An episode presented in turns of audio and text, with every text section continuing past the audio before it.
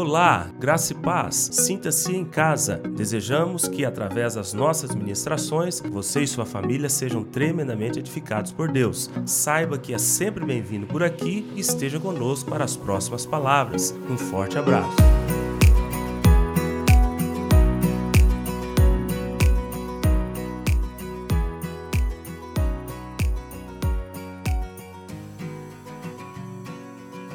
Aleluia. Aleluia. Irmãos, eu creio que Deus vai nos ensinar muito hoje pelo contexto de uma família. De uma família que decidiu. Nós estamos falando do quê? De decisão. Então você vai ver a história de uma família que decidiu trazer Deus para dentro da casa.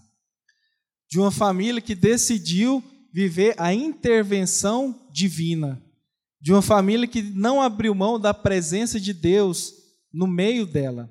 E quais foram as consequências disso? A gente falou dessa questão da decisão de Noé em andar com Deus.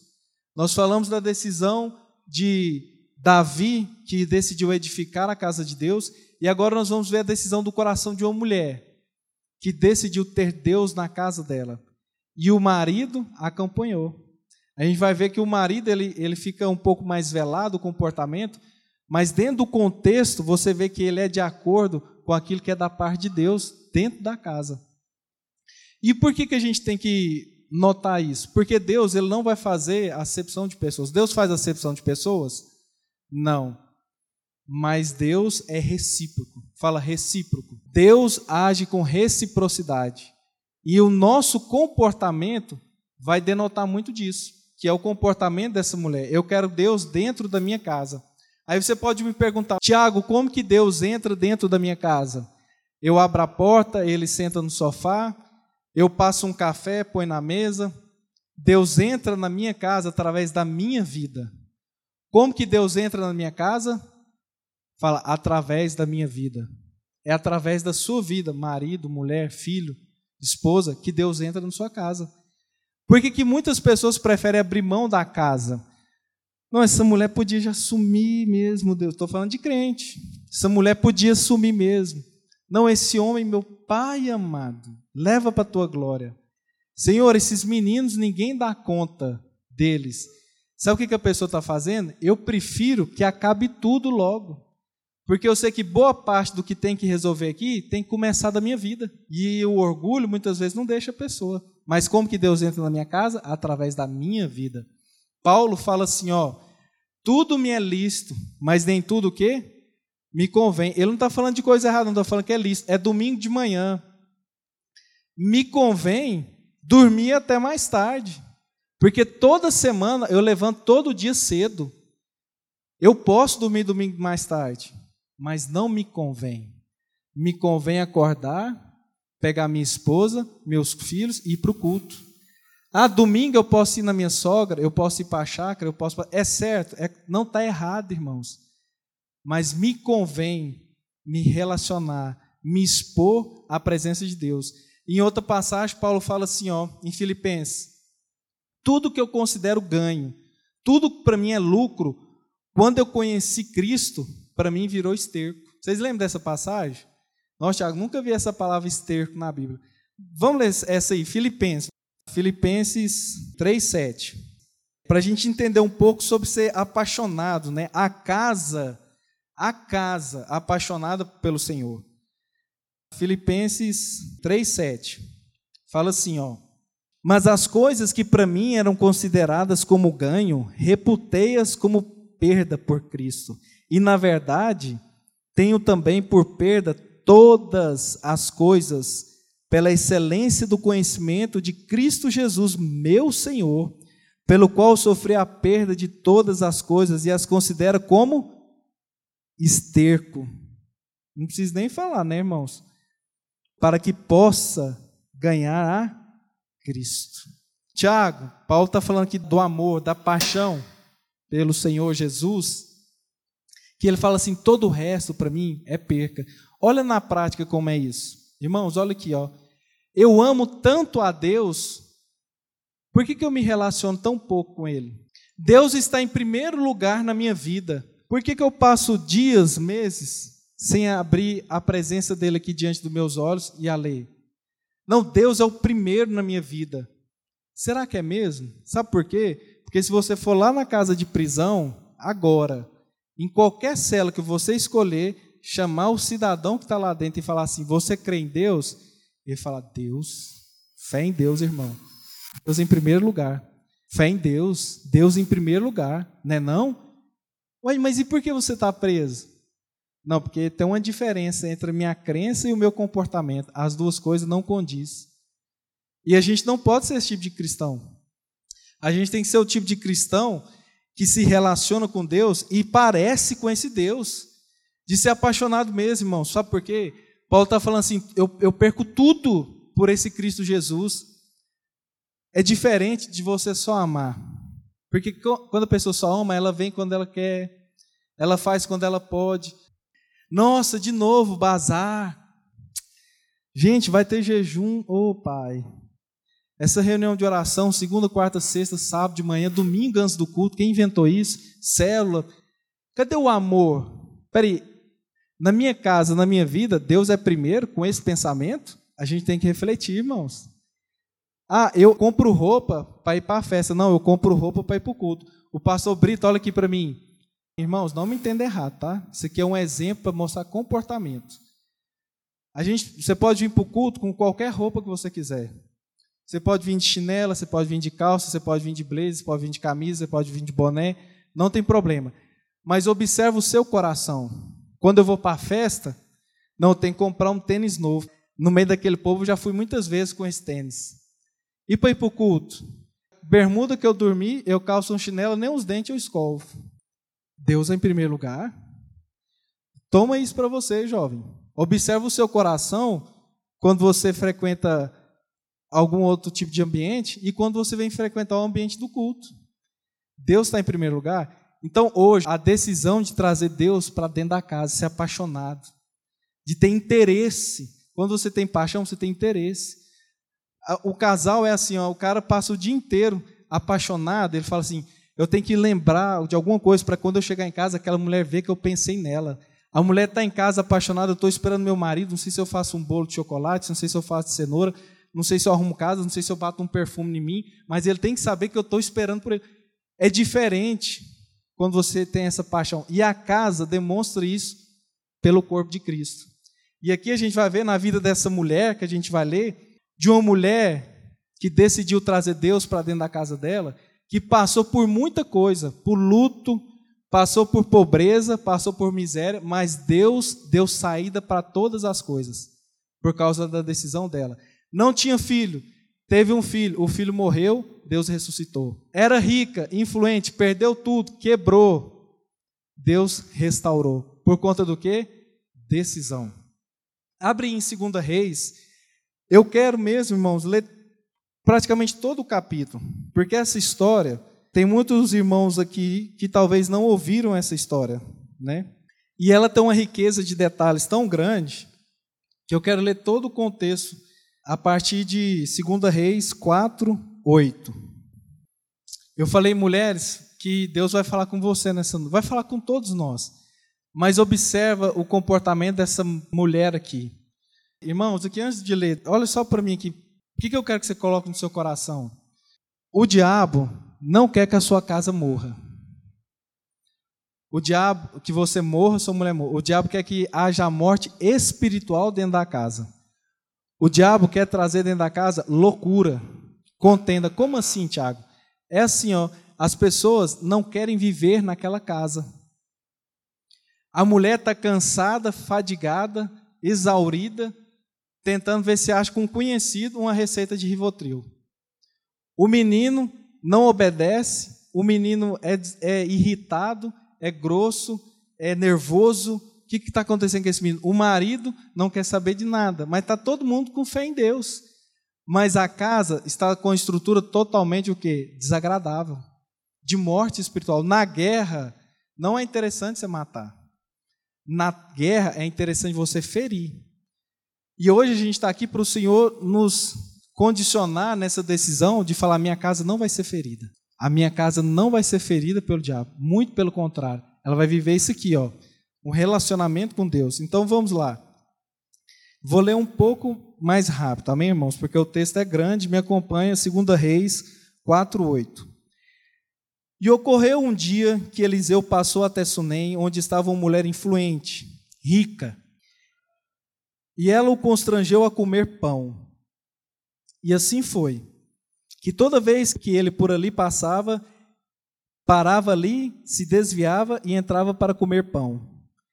E ela disse ao seu marido: Eis que agora eu percebo que este homem é um santo de Deus, o qual sempre passa por nós. Façamos uma pequena câmara, né, ou um quarto, rogo-te na parede, e coloquemos ali para ele uma cama, e uma mesa, e um banco, e um candelabro. E será, e será, quando ele vier até nós, para que ele possa ali se desviar. E ocorreu um dia que ele veio ali e desviou para dentro da câmara e ele se deitou. E ele disse a Geazi, o seu servo: Chama essa sunamita. E quando ele a havia chamado, ela se pôs diante dele. 13. E ele lhe disse: Diz agora a ela: Eis que tu tens sido cuidadosa para conosco, como todo este cuidado, o que há de ser feito por ti? Desejais tu ser recomendada ao rei ou ao capitão do exército? E ela respondeu: Eu habito no meio do meu próprio povo. E ele disse: O que então há de ser feito por ela? E Jazi respondeu: Verdadeiramente, ela não tem filho, e o marido é velho.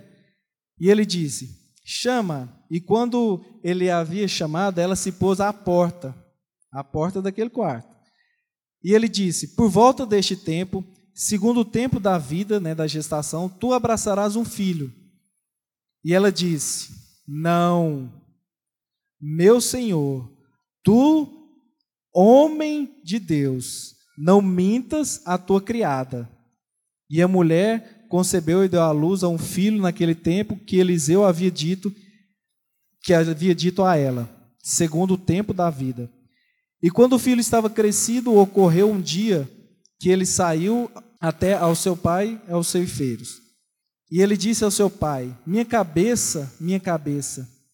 E ele disse ao moço: Carregai até a sua mãe.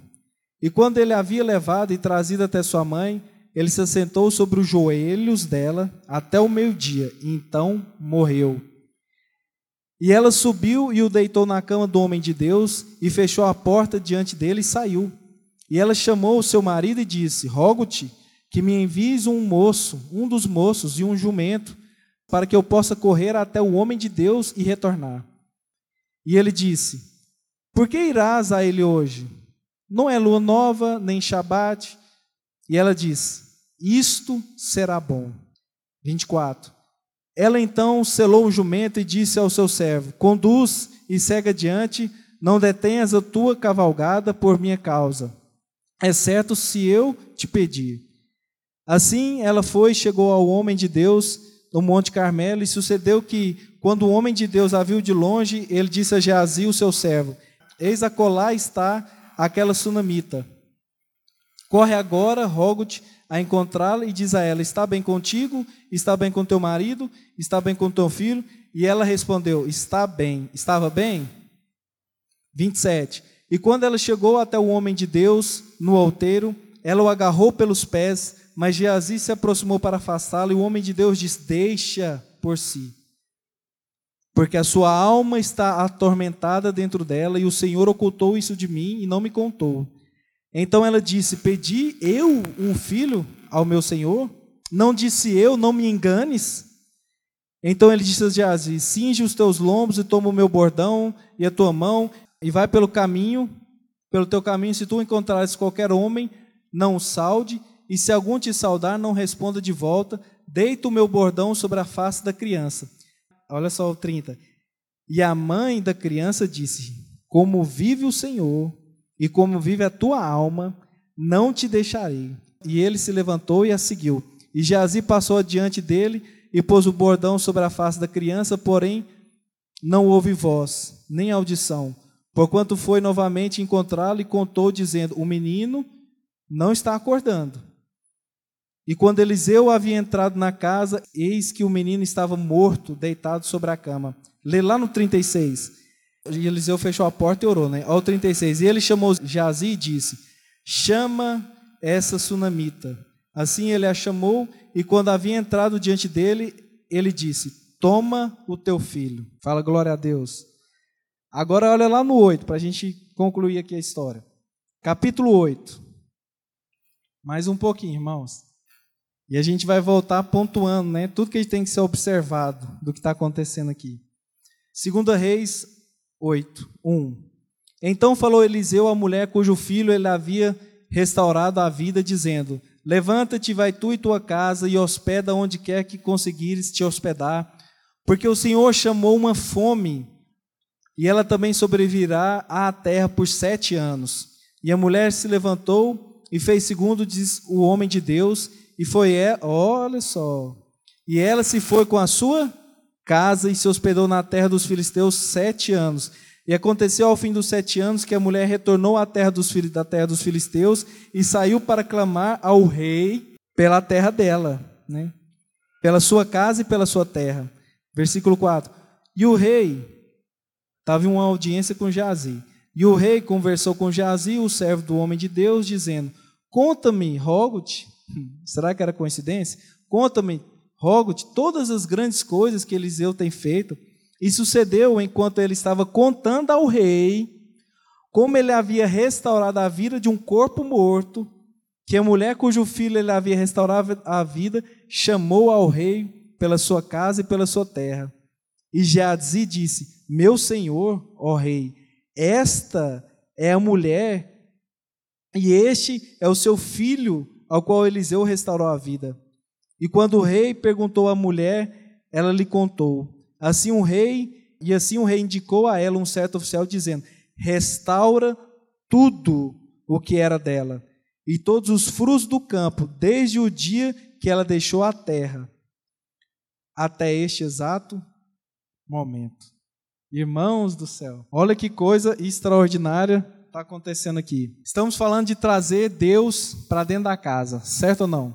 Então, olha só.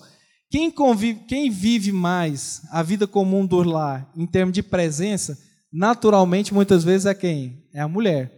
O homem geralmente fica mais fora de casa. E aqui a gente está vendo uma mulher que está observando quem passa, quem entra, quem sai. O que, que esse menino está vendo aí nessa internet? Quem que é esse amigo seu? Não, ó, oh, fulano, a gente vai assar uma carne aqui, eu não quero que você chame fulano. Fulano eu não gosto dele. Mulher tem disso ou não?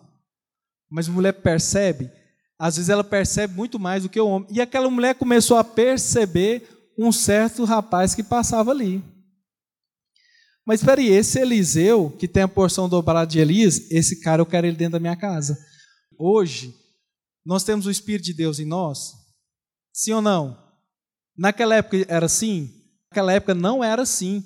Cristo, na cruz, entregou o Espírito, o véu rasgou, o Consolador veio sobre nós.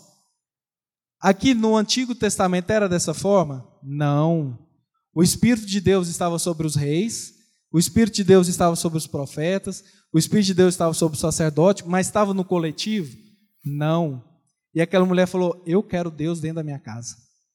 Ô, meu filho, entra aqui para você comer um pão. A Bíblia diz que ela constrangeu aquele homem. Sabe quando você chama uma pessoa para ir na sua casa? Ela fala: Não, não vou não. Não, depois eu vou. Não, estou com pressa. Não, outro dia a gente combina. Não, tem que ir ali, peraí, peraí. Era o que Eliseu estava fazendo, mas ela falou: Não, você vai entrar na minha casa. Eu quero você lá dentro da minha casa. Eu não abro mão. Vem comer, estou amassando um pão aqui, pode entrar na minha casa. Aí ela começa a perceber, e ele, toda vez desviando, entrando dentro da casa dela, fala: é um santo de Deus. Eu não quero só que ele passa pela minha casa, eu quero que ele fique na minha casa. Marido, vem cá, vamos fazer uma suíte para ele? O marido, irmãos, pensa aqui comigo. Qual marido aqui queria fazer um quarto dentro da casa, você sair para trabalhar e um homem chegar para dormir lá? Você queria? Você acha que ele não podia ter colocado o pé na mesa? Opa, ficar fazendo pão para ele aí, beleza. Agora você quer que eu faça um quarto? E eu saio para trabalhar? e ele entra aqui e fica aqui em casa, o que, que o povo vai falar disso, mulher? Não, vamos fazer esse quarto. Vamos fazer esse quarto aqui em cima organizadinho. Não vai ser um trem jogado, não. Vamos colocar uma cama, vamos colocar uma mesa. Ambiente. Vamos fazer um ambiente dentro da nossa casa para ter a presença de Deus? Vamos, mulher. Vamos pôr uma mesa, um candelabro, vamos organizar tudinho. Vamos pegar aquele quarto que é o quarto da bagunça e fazer dele o quarto da oração. Vamos pegar aquela mesa que está jogada e pôr ali para ser a mesa da leitura da Bíblia. Vamos gerar um ambiente para Deus estar dentro dessa casa aqui. Foi o que aquele homem concordou. E aí, Eliseu desviando muitas vezes e ficando ali, um dia ele está deitado. A mulher observava, a mulher quis a presença e a mulher foi o quê? Fala generosa. Fala generosa. Deus age com reciprocidade. Deus está sendo recíproco a quê? A generosidade dela. Eliseu está lá deitado fala: Jazi, o que, que essa mulher deseja? Porque ele não fala o que, que essa mulher precisa, porque o texto diz que ela era rica. Rico não precisa de nada. Rico tem tudo. O que, que você dá de presente para rico? Esses dias eu fui no aniversário do rico, eu falei, eu trouxe para você um abraço. Porque tem tudo aí. Vou dar o que de presente? Aí Eliseu fala assim, ó, não é o que ela quer, não. O que, que ela deseja? Porque o rico ele pode desejar alguma coisa. Será que ela não deseja que a gente interceda por ela com o rei? Será que ela não tem uma causa com um oficial do exército para resolver? Alguém que uma dívida para cobrar? Vê com ela lá, Jazi. Aí chama a mulher, a mulher fala: Eu habito no meio do meu povo, eu estou satisfeito, não preciso de nada. Não tem certeza de nada, eu não preciso de nada. Aí Jazi e Eliseu volta a conversa ali. Jazi fala assim: Eliseu, mais uma coisa eu percebo. Ela não tem filho. E naquela época, irmãos, olha aqui, ó, a mulher estéril era considerada como amaldiçoada. Aquela mulher, socialmente falando, ela era uma mulher considerada o quê? Amaldiçoada, porque ela não tinha o quê? Filho. E o homem, o marido que já chegou no fim da vida, velho, era o quê? Sem honra. Porque qual que era a honra do homem? É o quê? O filho. E ele tinha? Não. E eu tenho certeza que em algum momento da vida deles, eles desejaram muito isso. Porque quando Geazi fala para Eliseu, ela não tem filho, e Eliseu manda chamar ela, e, ela fala, e ele fala assim: Ó, oh, o ano que vem, nessa época, você vai estar com o menino no braço. O que, que ela faz? Ela perde a estribeira. Não vem você com essa conversa para o meu lado. Eu te tenho por um santo homem de Deus. Não vem mentir para mim, não. Está vendo uma ferida aí? Não vem me enganar. Eu já tentei tantas vezes resolver isso na minha casa, eu já tentei tantas vezes resolver isso na vida do meu filho, já tentei tantas vezes resolver isso aqui no meu casamento, não me vem com essa conversa. Que eu já virei essa página, deixa isso aí para lá. Mas aconteceu, estava ferido ou não? Mas aí aconteceu que depois de um certo tempo, naquela época ela estava com o que no braço? Um menino. E o menino cresce. E um dia o menino sai com o pai para ir lá para o meio do campo, e o menino fala, pai, a cabeça está doendo. Pai, a cabeça está doendo. Ô, fulano, pega esse menino e leva para a mãe. Quem que resolve dor de menino é pai? É pai? Quem resolve dor de menino é mãe, irmãos. Tem certeza se perguntar para os homens aqui, ó, quantas gotas de dipirona dá para o seu filho? Você não sabe, você dá por rumo, você sabe que é dipirona. De paracetamol, não, eu, eu mesmo eu faço a medida assim, ó, uma, uma apertada assim mais forte, o tanto que sair, é a medida. De Luftal, que tanto que você dá? Não, o homem não resolve, mas a mulher, ela resolve isso, resolve. Quem que acha as coisas dentro de casa? É homem? Homem acha as coisas dentro de casa? Acha ou não? Quem que acha? A mulher, irmãos. Até na biologia você vê isso. Falando de, de ter filho, né? No mês, quantos óvulos a mulher coloca? Hã? A mulher põe um óvulo lá. Um. Aí quantos soldados o homem tem que colocar para achar esse um ovo. Cerca de 4 milhões. E tem vezes que não acha. Está vendo que tem coisa que realmente é a mulher que resolve? Porque a, mulher, não é que um é mais precioso que o outro, é porque os, os dois se completam. Marido e mulher se completam. E ele fala: leva esse menino lá para a mãe dele. E ele chega na mãe, coloca no colo, fala: esse menino não está bom. Eu vi desde cedo, parece que está quente, está diferente, que tá, esse menino está ruim. E diz que ao meio-dia, no joelho dela, o que, que aconteceu com a criança? Morreu. Pensa essa mulher que falou para aquele homem: Eu não quero saber de filho, não me interessa ter filho, você não vem com essa conversa. Eu passei a vida inteira sendo afligida, sendo culpada, sendo chacota dos outros porque eu não tinha um filho. Você me inventou de ter um filho, agora ele morre. Eu que estava doido para ver esse menino casar, eu que estava doida para conhecer minha nora, eu que estava doido para ver ele com barba, ele morre no meu colo. Ela tinha tudo para se revoltar com Deus ou não? Tinha ou não, irmãos? Quantas pessoas dentro do corpo de Cristo aqui, ó, se revoltam com o pastor, se revoltam com Deus e nunca mais pisa aqui dentro. Mas olha essa mulher, a sabedoria. Você não vê ela contando para a vizinha, você não vê ela saindo gritando, histérica, ligando para todo mundo, falando do problema do filho dela, do casamento, da casa dela. Você vê aquela mulher falando assim: Eu sei onde eu acho Deus. Eu sei quem resolve esse problema aqui. E ela vai e coloca o filho aonde? Onde ela coloca o filho? Lá no ambiente que ela preparou para Deus dentro da casa dela. Coloca na cama, vai no marido. Olha o filtro, mulher. Olha a sabedoria. Ela chegou no marido, o marido, vai tudo bem? O que, que ela falou? Tá tudo bem. Arruma um caboclo aí e o jumento para me levar ali no homem de Deus. Mas para que você quer ir lá hoje? Não é festa? Não é. Eu preciso ir lá.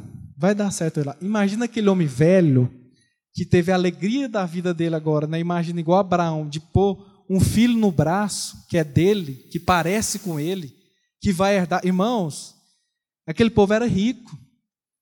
Sabe o que, que adianta você ter herança e não ter quem herda? Aí ele pega e a mulher traz a notícia daquele herdeiro que morreu. Imagina como que ia ser esse homem agora. Mas ela filtra. Eu tenho que ir lá, marido.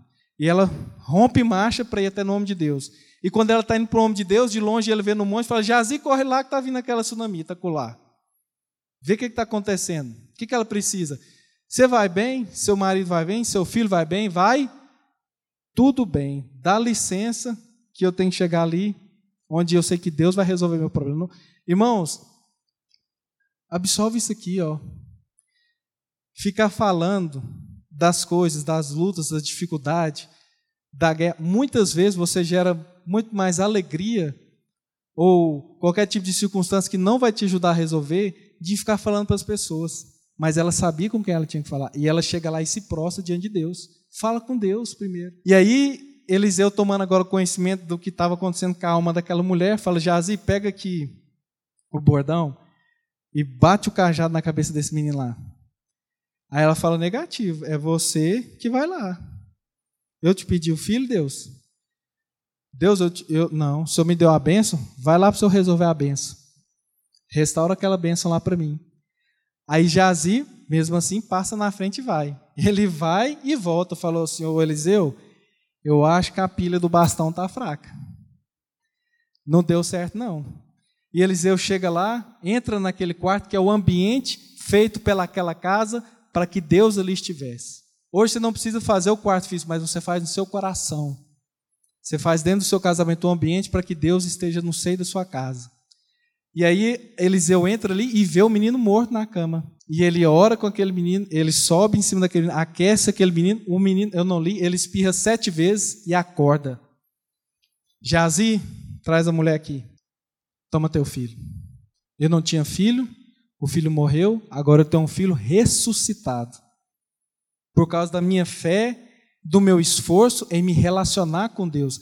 Irmão, relacionar com Deus tem que ter esforço da nossa parte. Você tem que vir aqui para o culto. Você tem que gastar tempo.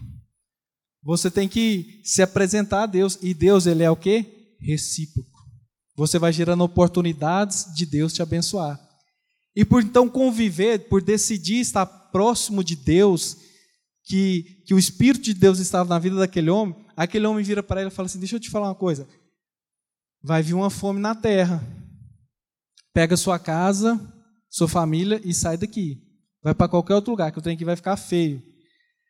Irmão, quando você decide trazer Deus para dentro da sua casa, sabe o que, que Deus faz? Orienta a sua família. Deus traz orientação para a sua família. E aí aquela mulher toma notícia disso e aí ela sai, sim ou não? Sai. Mas presta atenção no marido. Ô, Sunamita, se estiver pensando que eu vou deixar essa sede aqui, essas terras tudo aqui para a gente ir, vou não. Pega o menino e vai, e eu vou ficar aqui, porque a gente morando aqui, o povo já quer tomar a terra. Se eu sair daqui, a gente fica sem nada. E ele fez isso? Quantas famílias o pai fala assim: não, vou embora para os Estados Unidos, deixa a mulher aqui. Ou o pai vai para os Estados Unidos, a mulher vai para Portugal, os filhos vão para a Inglaterra. Sabe o que está fazendo com a casa? Sendo dissolvida. Irmãos, aqui, ó, a família é para andar junto. A família tem que andar junto. Existem circunstâncias pontuais? Existe. Mas mesmo que esteja longe, o coração está unido. Mas tem gente que, às vezes, abre mão do, do seio, da presença da família. Aqui fala que eles foram juntos. Fala que a família inteira levantou acampamento. Falou, Deus está falando para a gente ir? Então vamos. Foi. Sete anos de fome, de escuridão naquele lugar. E aí, ah, depois eu quero falar disso, escuridão. Sete anos terríveis. Passa, a mulher faz o quê? Vamos voltar? Vamos. Quando ela volta, o monarca, o rei, ali já tinha diluído na propriedade do Estado naquela época, né, a propriedade dela. Ela já não era dona de mais nada. E por acaso o rei está lá conversando com Geazi, né, numa audiência, veja que a influência de Eliseu naquela época. A influência que tinha Eliseu naquela época. Estava na presença do rei, o servo dele. Ô Geazi, me conta aqui um daqueles milagres, um daqueles feitos, um daqueles negócios diferentes que Eliseu fez. Não, vou te contar a história do menino que era morto. Aí ele conta a história. Contando a história, quem que chega lá para falar com o rei? Quem, irmãos? Olha o cuidado de Deus com a casa que decidiu ter Deus. Rei do céu. Olha o menino aí, tá vendo? Agora já passou mais sete anos, o menino tá grande. Já tá com barba, já. Olha aí o menino que eu te falei. Olha aí a mulher. Essa aí é a mulher que eu acabei de contar. E a mulher confirma toda a história. E depois que a mulher confirma toda a história, presta atenção. Olha aqui a presença de Deus. O que, é que o rei fala? O que, que você precisa? Por que, que você está aqui? Rei, eu quero minha terra de volta. Eu quero minha propriedade de volta. Aí o que, que o rei fala? Oh, aqui, ó, tá vendo aqui, ó? Vindo aqui o indicado do rei, o oficial. Vai lá, tudo que é dela, devolve para ela. E nesses sete anos, se a terra dela tiver produzido um abacaxi, tiver produzido um mamão, uma melancia, restitui tudo para essa mulher. Está vendo o que é trazer Deus para dentro da casa? Eu passo pelo, pela aflição, eu passo às vezes por luto, eu passo às vezes por uma luta, passo, mas Deus vai dando saída para todas as coisas. Eu não sei qual é a saída que você precisa, irmãos, mas isso aqui, ó, que a gente acaba de ler, não é uma informação. Aqui a Bíblia não é um jornal que você lê e tem informação de outra época. Isso aqui é ensino. O que Deus está trazendo para a gente aqui é ensino, falando, age dessa forma. Da mesma forma que a Bíblia diz, não haja dessa forma, ela fala, haja dessa forma. E Deus está falando aqui como que a casa, como que o homem, como que a mulher da casa tem que agir com relação ao desejo de ter a presença de Deus. Eu disse, irmãos, o, o desejo, quando você instituiu uma família, você já ganhou um inimigo. E essa questão da escuridão, da escassez, da sombra, da morte, dentro de uma casa, ela é meramente a ausência de Deus. Porque a escuridão existe, a sombra existe, a escuridão não existe, irmãos. O que existe é a ausência de luz. A luz, ela tem velocidade? Quem que já ouviu falar da velocidade da luz? Tem velocidade? A luz tem onda? A luz gera temperatura? Gera. Você já ouviu falar de velocidade da escuridão? Você já ouviu falar de onda da escuridão? Não existe. A escuridão é a ausência de luz. O problema, muitas vezes, que está no meio da família, da casa, é meramente a ausência da presença de Deus. Porque se a presença de Deus ele tivesse, ainda que passasse por aquilo, venceriam juntos. Vence no casamento, vence na criação do filho, vence na vida financeira, vence nas emoções, por causa da presença de Deus. Conflito, irmãos, como essa família aqui foi fácil? Não. Você acha que é fácil você deixar a casa tudo para trás e mudar? Por causa de uma coisa que Deus fala? Você acha que não dá vontade de ir lá para trás? Mas foram. Deus honrou. Orientados por Deus. Não sei qual vai ser o conflito que você vai enfrentar, ou talvez você está enfrentando hoje. Mas pega essa família aqui, ó, por exemplo.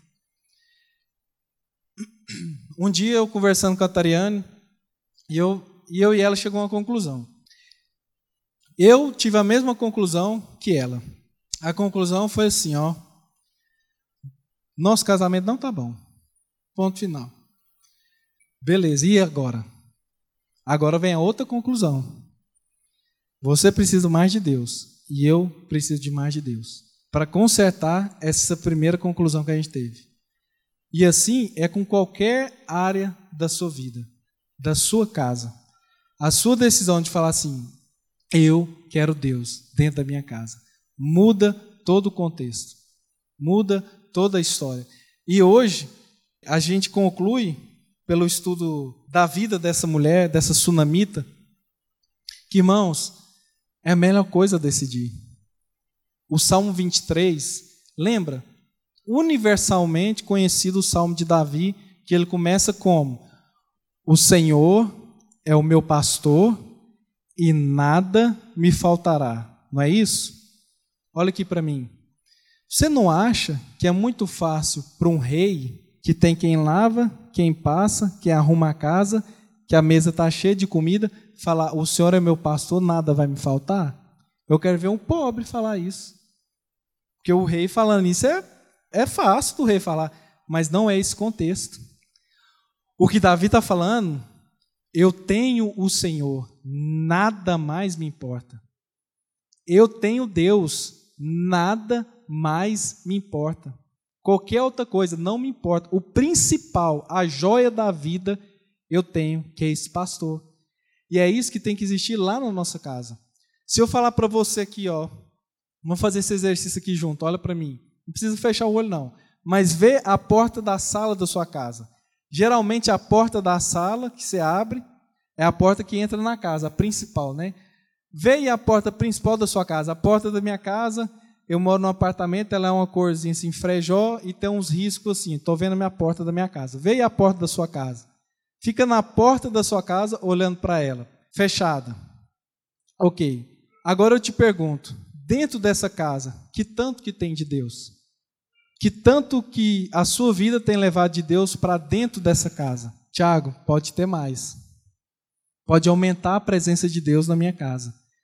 Então, é isso que nós vamos orar hoje de você falar, Senhor, eu não aceito passar a vida sem a tua presença na minha casa. Da minha casa viver respostas, da minha casa viver milagres por causa do meu comportamento, que eu ousei decidir no relacionamento meu com meu irmão, meu com a minha irmã, meu com a minha mãe, meu com meu pai, meu com meu filho, porque eu não sei como que é a sua casa. Olha aqui para mim, ó. Funcionalmente, a casa tem um homem, tem a mulher e os filhos, mas talvez você mora com a avó. Talvez você mora com a amiga. Talvez é a avó que mora com o neto. Talvez é, a, é o filho que mora com a mãe. Eu não sei. Mas o que eu estou dizendo é da casa em si. A estrutura daquelas pessoas que moram ali com você. Deus te chama hoje. Deus está te convocando hoje para você, como essa sunamita aqui, que buscou, que observou, que foi generosa, que agiu e viu Deus no relacionamento, movendo na casa dela. Eu quero te convidar para a gente orar nesse sentido, pela sua casa, pela sua decisão aqui hoje de ver Deus na sua casa.